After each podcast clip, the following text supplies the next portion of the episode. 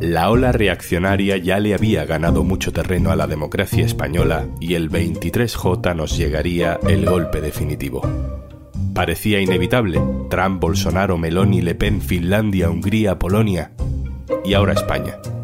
Pero no pasó. ¿Por qué? Soy Juan Luis Sánchez. Hoy en un tema al día. Vox y el muro de las papeletas. Una cosa antes de empezar. Hola, soy Juanjo de Podimo. ¿Sabes que Podimo es una app en la que puedes escuchar un montón de podcasts de True Crime, conversaciones loquísimas, entrevistas, humor, vamos, un poco de todo? Y por ser oyente de un tema al día, te regalamos 60 días para que puedas escucharlo todo gratis. Entra en podimo.es barra al día y consigue tus dos meses completamente gratis. Faltan 10 días para que los patriotas lleguen al gobierno de España. Todo el mundo contenía el aliento, dentro de España pero fuera también. El vuelco institucional de las elecciones municipales y autonómicas parecían solo un aperitivo para lo que se temía que iba a llegar. La consolidación local de la extrema derecha era su normalización definitiva, su blanqueo necesario para entrar, por fin, en el gobierno de España.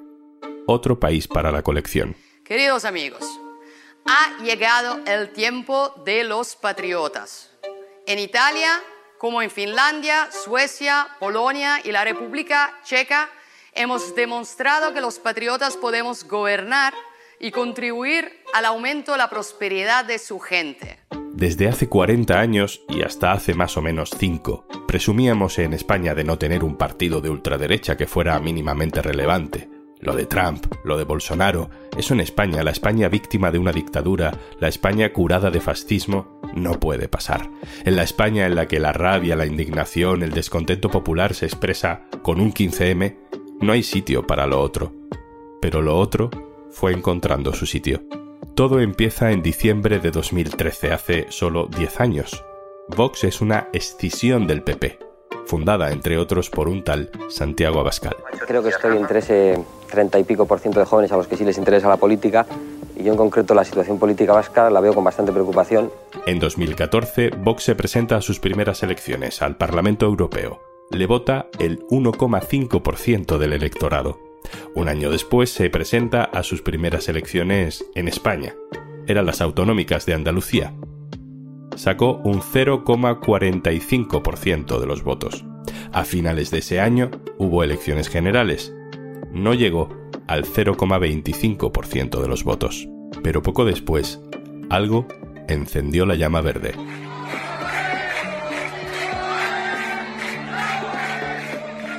La gestión de Rajoy del conflicto en Cataluña a una parte importante de la derecha más dura le parece demasiado blanda.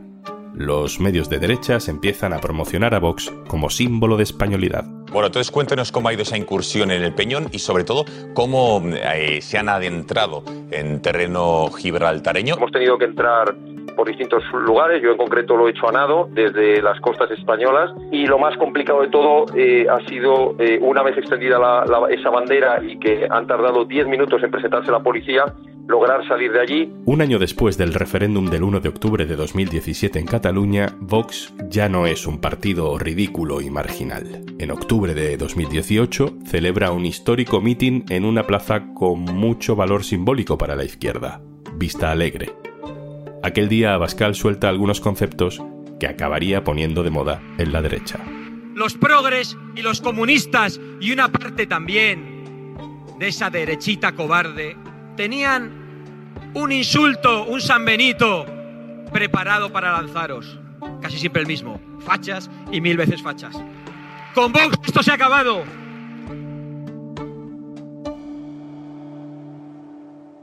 Dos meses después de Vista Alegre, Vox da la sorpresa.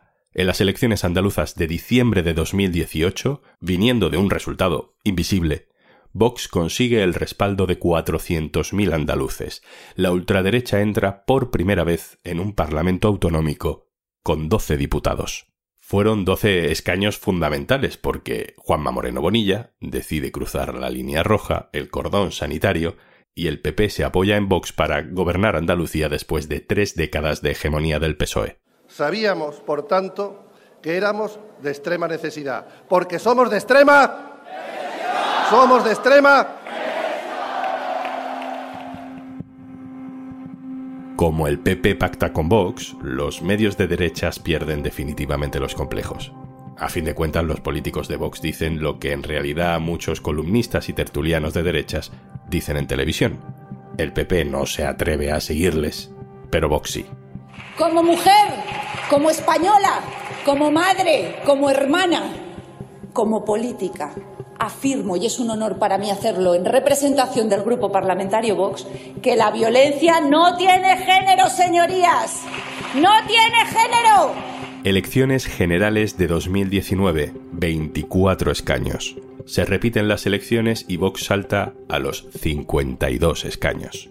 Vox condiciona, pero todavía no gobierna. Eso sería demasiado, pensábamos, pensábamos hasta 2022. Elecciones en Castilla y León. ¡Qué buena es esta lluvia para la siembra! ¿Y qué cara de vicepresidente se le está poniendo a Juan García Gallardo? Y ahí se abrió la veda. Era cuestión de tiempo. La ola reaccionaria siguió creciendo y el 28 de mayo de 2023 entra con fuerza en gobiernos de coalición de ayuntamientos de toda España, de comunidades tan importantes como la valenciana. Abascal lo ve como el trampolín definitivo. Vox tuvo en las elecciones municipales del 2019, como les he dicho, 800.000 votos. Solo cuatro meses después tuvimos 3.700.000 votos en las elecciones generales. Hoy hemos tenido 1.600.000 votos en las elecciones municipales, así que pueden hacer una simple regla de tres. Abascal no era el único que lo veía así. Europa nos miraba con preocupación. Polls have opened in Spain's snap election, which could see the far right winning a place in government for the first time since democracy was restored after the death of General Franco almost 50 years ago. Y llegan las elecciones generales, por cortesía de Pedro Sánchez. Y cuando ya teníamos la mandíbula y los puños apretados para recibir el impacto definitivo de la ola, en la playa apareció un muro de papeletas.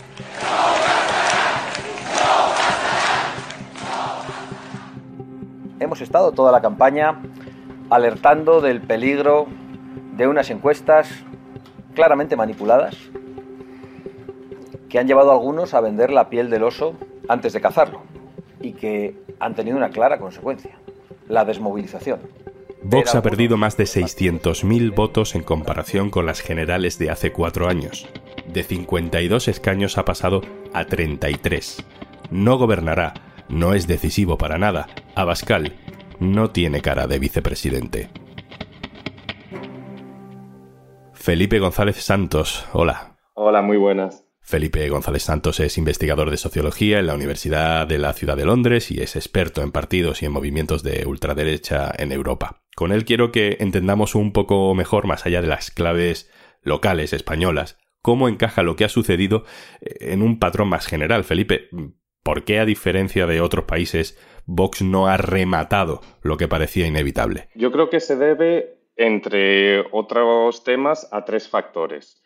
El primero tiene que ver con el liderazgo de, Santiago Abascal. Se vio en el debate a tres, se ha visto también las intervenciones que ha hecho en el Congreso durante esta pasada legislatura, en la que tiene tropiezos, le cuesta muchas veces encadenar eh, mensajes complejos o ser capaz de mandar un mensaje directo que conecte con el electorado, que sea fácil pues meterlo en, en vídeos cortos para Twitter o mensajes claros y creo que esto es una cosa que se nota mucho y no se ve en otros líderes de la ultraderecha en Europa. Por otro lado, también, eh, otro de los problemas que yo creo que tiene Vox es que Vox tiene el alma partida entre su ala más neoliberal cristiana y su ala más cercana al falangismo, que son mucho más estatistas. Entonces les cuesta también mandar un mensaje claro sobre cómo ven la economía. ¿Es la economía un sálvase quien pueda del neoliberalismo o es la economía un salvemos al español blanco tradicional del falangismo? Y les cuesta mucho mandar un mensaje claro en ese sentido. Por eso se centra mucho más en su discurso antigénero y antifeminista. Y esto es el tercer punto que yo creo que dificulta también el crecimiento de Vox, que es eh, la fuerza del movimiento feminista en España que ha tenido no solo ahora, pero en los últimos años, en la que ha sido capaz de cambiar el sentido común sobre temas eh, de feminismo como es la violencia de género, el aborto, en el que todas estas luchas feministas no se han quedado solo reducidas o que podrían decirse de izquierdas, pero son eh, temas que importan tanto las mujeres como los hombres de manera transversal. Dices que Abascal es una de las razones de ese fracaso. Mm, ¿Cómo son los líderes de la ultraderecha europea normalmente? ¿En, qué son diferentes a, los nuestros? Te voy a dar dos ejemplos, que son mm, Víctor Orban en Hungría, eh, del partido Fidesz, y, y, Giorgia Meloni de Fratelli Italia, ambos primeros ministros de sus países. En el caso de Orban, el cambio fue muy claro. Cuando perdió las elecciones en el 2002, decidió dar un cambio a su físico y a su forma de hablar drástico. Orbán ganó kilos conscientemente, cambió la forma de hablar para hablar más como un húngaro del rural y no de, la capital de Budapest para asemejarse al eh, húngaro medio. Orbán hace mucho énfasis en su rol como padre y como abuelo, siempre tiene vídeos constantemente, por ejemplo, en Semana Santa, pues cociendo el jamón que se come tradicionalmente en Hungría durante la Semana Santa y demás. En el caso de, de, Giorgia Meloni es también muy famosa su frase de soy Georgia, soy una madre, soy cristiana, soy una mujer en la que también se intenta presentar pues como una persona de a pie. También se hace mucho énfasis en su falta de, estudios superiores para mostrar que, pues, que ha venido de, de la calle, de un pasado humilde. Todos estos líderes europeos que han tenido éxito en la ultraderecha en sus países han sido capaces de presentarse como personas comunes, de a pie, que es algo que le ha costado bastante, no solamente a Bascal, pero también a, otros líderes de Vox, como es Espinosa de los Monteros, en el que se ve claramente que es alguien que viene de un pasado noble, pues educado en el extranjero y demás. En el repaso que hemos hecho al principio del episodio hemos visto cómo el crecimiento de Vox coincide con el procés de Cataluña. También coincide con otras cosas, claro. También coincide con el auge de Podemos, también coincide con el auge de una nueva ola feminista. Eh, ¿Cuáles dirías tú que son las palancas de crecimiento de la ultraderecha en otros países europeos? En otros lugares de Europa la ultraderecha crece mucho eh, pues en relación con temas de, la migración, que es algo que sigue siendo un constante, por ejemplo, pues en Italia o en Hungría, que sigue estando muy presente. En Francia, con el Frente Nacional, también hace mucho énfasis en lo que llaman la islamización de Francia, por ejemplo. Pero algo que sería más parecido al caso de Vox puede ser el caso de UKIP o del Brexit Party en el Reino Unido, que creció en las llamas del Brexit y cuando se consiguió el referéndum empezó a perder apoyo. Lo decimos siempre, ¿no? En países como Alemania o Francia hay cordones sanitarios, nadie pacta con la ultraderecha porque no se lo puede permitir de cara a la opinión pública. En España sí está sucediendo, en Finlandia también ha sucedido para el gobierno eh, nacional. ¿De qué depende? De que en unos países sí y en otros países no. Yo creo que depende mucho, primero, de la cultura política de, de cada país, no solo de la parte histórica del país, en la que eh, tengan un pasado, pues por ejemplo en Alemania del nazismo y demás, pero también de la cultura de pacto que hay en diferentes países. En Alemania es muy común gobiernos de gran coalición que le llaman entre el, el CDU y el equivalente al Partido Popular y los socialistas.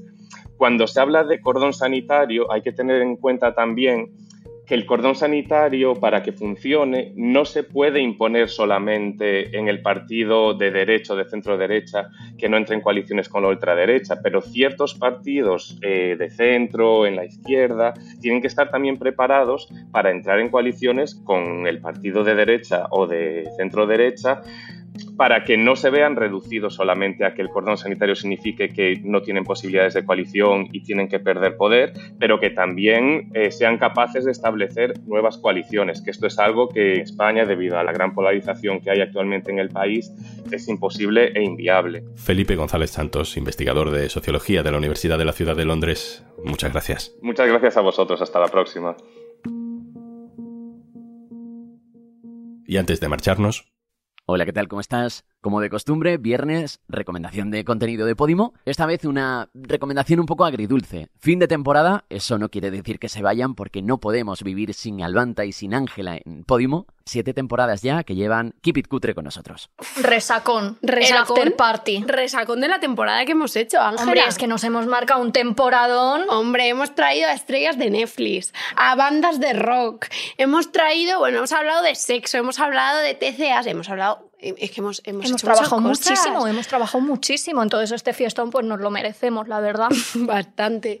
Esta semana hemos despedido la temporada de Keep It Cutre, pero tenemos un montón de novedades. Puedes descubrirlas todas a través de Podimo, descargándotela y disfrutando de 60 días gratis si te das de alta a través de este enlace por ser oyente de un tema al día. Podimo.es barra al día. Esto es un tema al día, el podcast del diario.es. Si te gusta lo que hacemos, necesitamos tu apoyo. Hazte socio, hazte socia en el diario.es barra socio. Este podcast lo producen Carmen Ibáñez, Marcos García Santonja e Izaskun Pérez. El montaje es de Pedro Nogales. Yo soy Juan Luis Sánchez. El lunes, otro tema.